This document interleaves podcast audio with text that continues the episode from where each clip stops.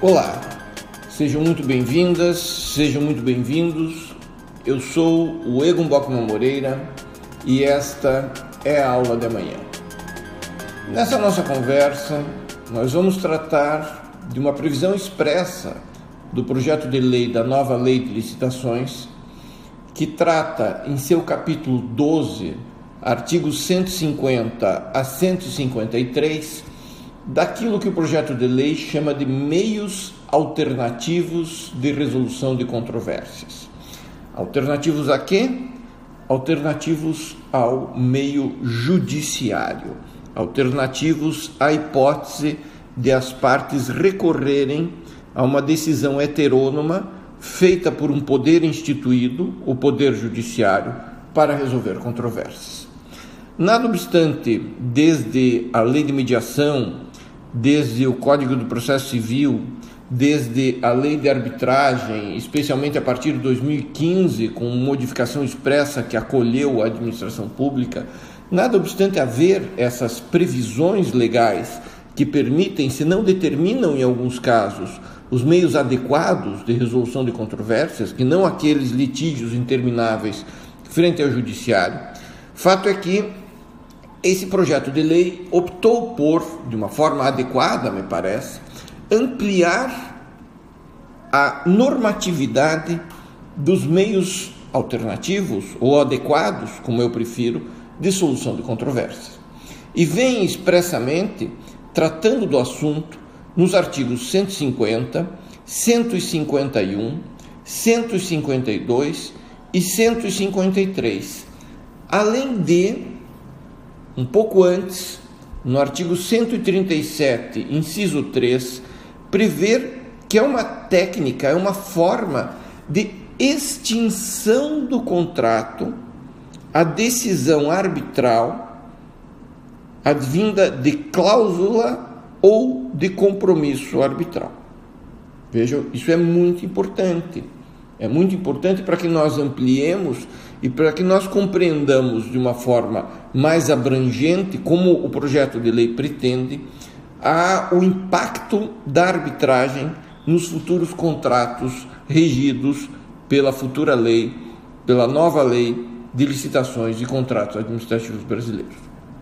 Vamos tratar, portanto, nessa nossa prosa, de não só o artigo 150 a 153, mas especialmente o artigo 136 da nova Lei de Licitações, que trata das formas e dos requisitos e dos motivos para a extinção do contrato administrativo e que no 137, inciso 3, autoriza um juízo arbitral que determine a extinção do contrato administrativo. Isso é, é muito importante, porque afinal de contas, tanto a parte privada, tanto o contratado quanto o contratante, eventualmente terão limitada a sua capacidade de decidir pela extinção, devendo fazer com que essa decisão seja outorgada, seja proferida ao juízo arbitral. Porém, comecemos pelo capítulo 12 do projeto de lei, que trata, como eu já disse em seu título, dos meios alternativos de resolução de controvérsias. O artigo 150, que é a abertura em seu caput, traz que as contratações regidas por essa lei, e atenção, essa lei não rege apenas contratos administrativos em sentido estrito, mas rege contratos celebrados com a administração em sentido amplo, não são só os administrativos, portanto. Nas contratações regidas por essa lei, poderão ser utilizados meios alternativos de prevenção e resolução de controvérsias, notadamente a conciliação, a mediação, o comitê de resolução de disputas e a arbitragem. Vamos ver o que significa, de uma forma mais apurada, esse caput do 150. É, ele supõe que haverá controvérsias em contratos administrativos isso é natural. Contratos administrativos complexos que são, alguns deles, podem fazer com que surjam controvérsias entre as partes contratantes. Claro que nem todos os contratos administrativos gerarão controvérsias. E nem todos os contratos administrativos gerarão controvérsias as quais poderão enfrentar a envergadura da solução por meio de métodos alternativos, por meio de métodos adequados. Eventualmente, alguns contratos administrativos será extremamente oneroso instalar uma cláusula arbitral ou instalar uma, uma mediação. Por isso que o caput do 150 estabelece uma possibilidade. Poderão ser utilizados meios alternativos de prevenção e resolução de controvérsias. Todavia, e aqui é bem fique claro, se porventura houver uma cláusula compromissória expressa no contrato, que estatua a arbitragem, somente por meio de novo ato de vontade as partes poderão abdicar da instalação da arbitragem. Isto é, o fato de que se poderá utilizar meios alternativos não implica dizer que, uma vez positivada a cláusula compromissória no contrato, uma das partes possa escolher entre o meio judicial ou o meio arbitral.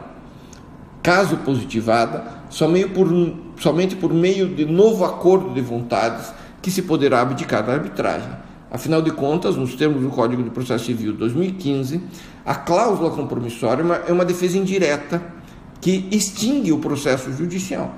Significa dizer que, se porventura a administração ou a pessoa privada, num contrato que contemple cláusula arbitral, optarem por ajuizar uma ação, a outra parte simplesmente pode fazer uma, uma defesa indireta e extinguir o processo liminarmente.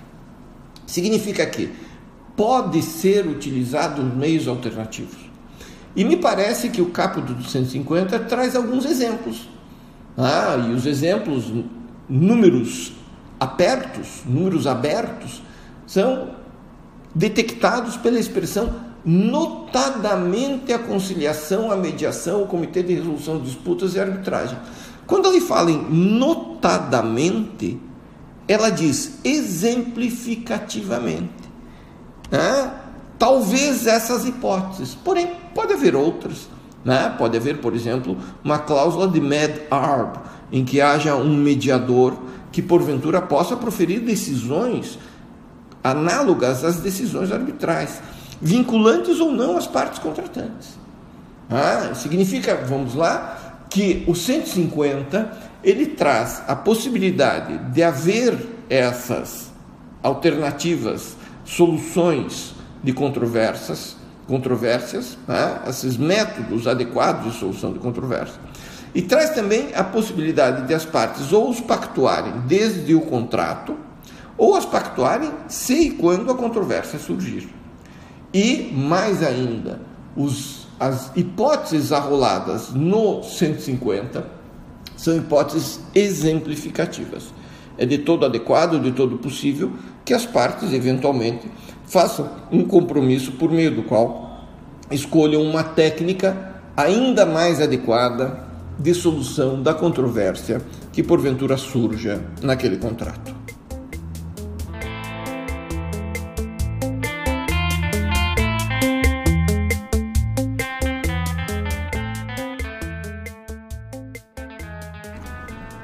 Parágrafo único do artigo 150 traz a, a expressão misteriosa para alguns, quase mágica para outros, que são os direitos patrimoniais disponíveis.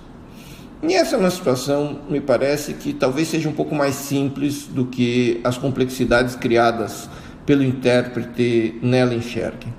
Direitos patrimoniais disponíveis para mim, são típicas hipóteses que envolvem contratação administrativa, contratação pública. O edital dispõe a respeito do interesse público, dispõe a respeito da necessidade administrativa e dispõe a respeito das formas, dos meios pelos quais aquela necessidade administrativa será, será atendida pelo contratante privado. E quando as partes contratam, elas dispõem a respeito dos interesses que serão atendidos nessa contratação. Logo, quando a gente fala em contrato, convenhamos, nós estamos falando sim em direitos disponíveis. Evidente que haverá discussões a respeito de quais direitos podem ser disponibilizados, de quais hipóteses haverá de ser, mas me parece que aqui, ah, antes muita fumaça e muita incompreensão do que propriamente muitos problemas práticos. Os direitos disponíveis são aqueles que não estão, em síntese, previstos em lei como obrigatórios, como deveres, mas são direitos que as partes dispõem, arrolam, organizam na contratação. Logo, as partes não podem dispor e os direitos dos árbitros não podem versar a arbitragem sob eventuais direitos previstos em lei, porque aí está fora da sua esfera subjetiva de decisão, está na esfera do legislador e não do executivo nem do árbitro. Porém, se for um ato disposto pelas partes no contrato, evidente que os árbitros poderão decidir a esse respeito. O artigo 151 do projeto de lei diz que a arbitragem deverá ser sempre de direito e deverá sim também submeter ao princípio da publicidade. O que o artigo 151 quer dizer com isso? Que é proibida a arbitragem confidencial, é proibida a cláusula de sigilo arbitral e é proibido também a arbitragem por equidade. Equidade é aquele juízo de valor que os árbitros fazem em busca de uma solução justa que não eventualmente aquela prevista em lei. Logo, as arbitragens envolvendo o projeto de lei, todos, vejam bem, todos os contratos desse projeto de lei, inclusive os administrativos, elas devem ser de direito. E aqui nós vamos ter alguns desafios, né?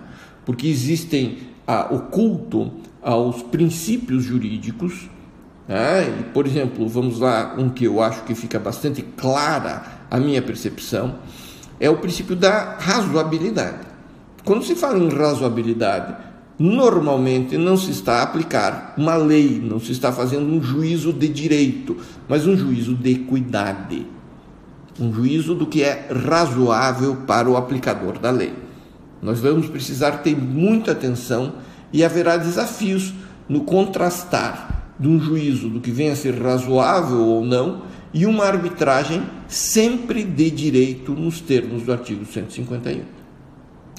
O artigo 152, ele é mais claro ainda quanto à desnecessidade de a cláusula compromissória vir expressa no contrato celebrado com a administração pública, porque ele diz com todas as letras que os contratos poderão ser aditados para incluir métodos adequados de solução de controvérsia.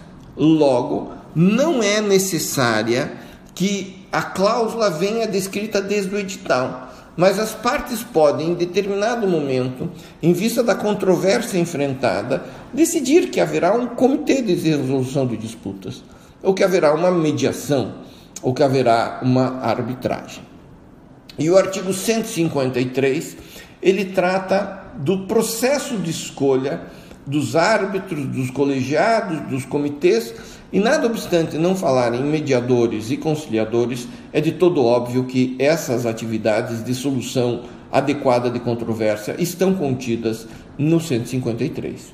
E o que o 153 diz? Ele diz basicamente que não é necessária licitação para a escolha de árbitros, de colegiados e de comitês.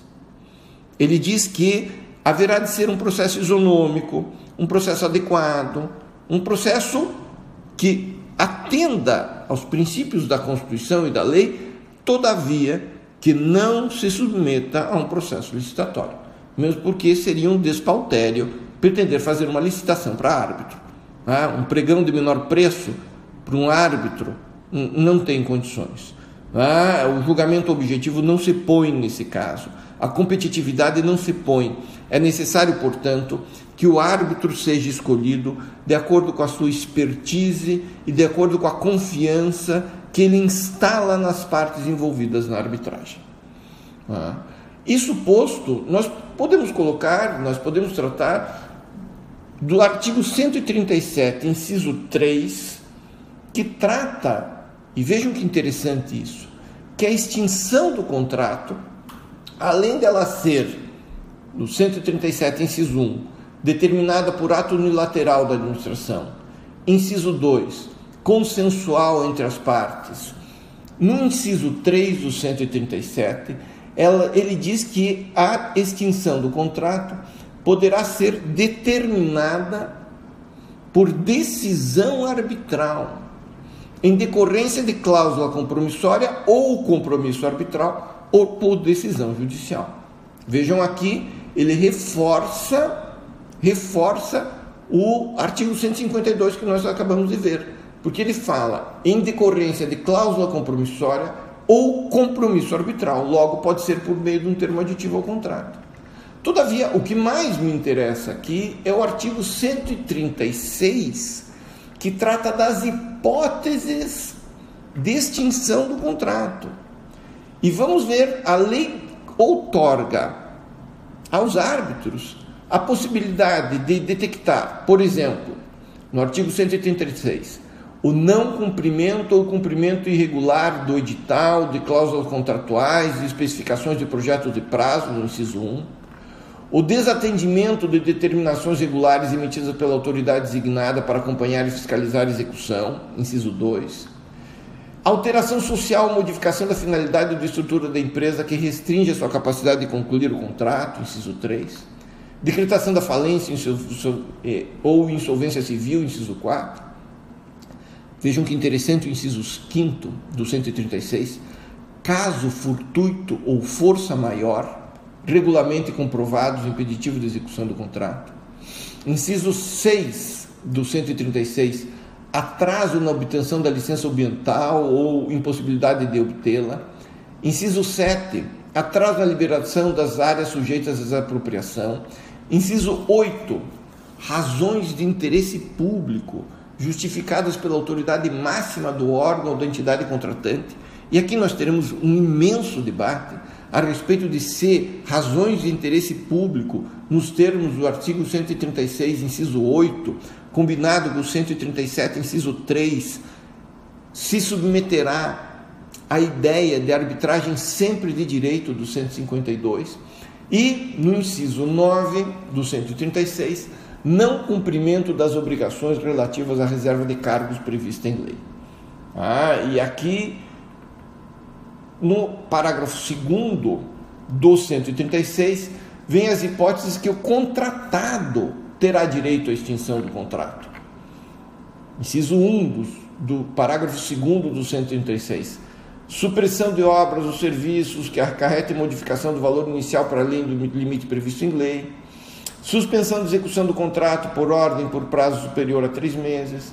Repetidas suspensões que totalizem 90 dias atraso superior a dois meses dos pagamentos da administração, não liberação da administração pública dos prazos contratuais da área, local, objeto, execução da obra, etc. Significa que o artigo 136, seus parágrafos e incisos, trazem uma pleiade significativa de alternativas de extinção do contrato. Algumas delas, como nós já vimos, bastante peculiares e inibitórias, eu diria até, a depender do caso. Né? Contanto que esse interesse público não seja um interesse patrimonial disponível travestido do interesse público, né? É, vestido, enganoso desse interesse público, um carimbo do interesse público. Mas haverá determinadas situações em que não se estará diante daquilo exigido pelo parágrafo único do artigo 150 do projeto de lei, direitos patrimoniais disponíveis. E aqui vem mais uma peculiaridade da arbitragem que torna ainda mais encantadora a arbitragem em termos de contratos administrativos, em contratos celebrados pela, nos termos da nova lei de licitações de contratos.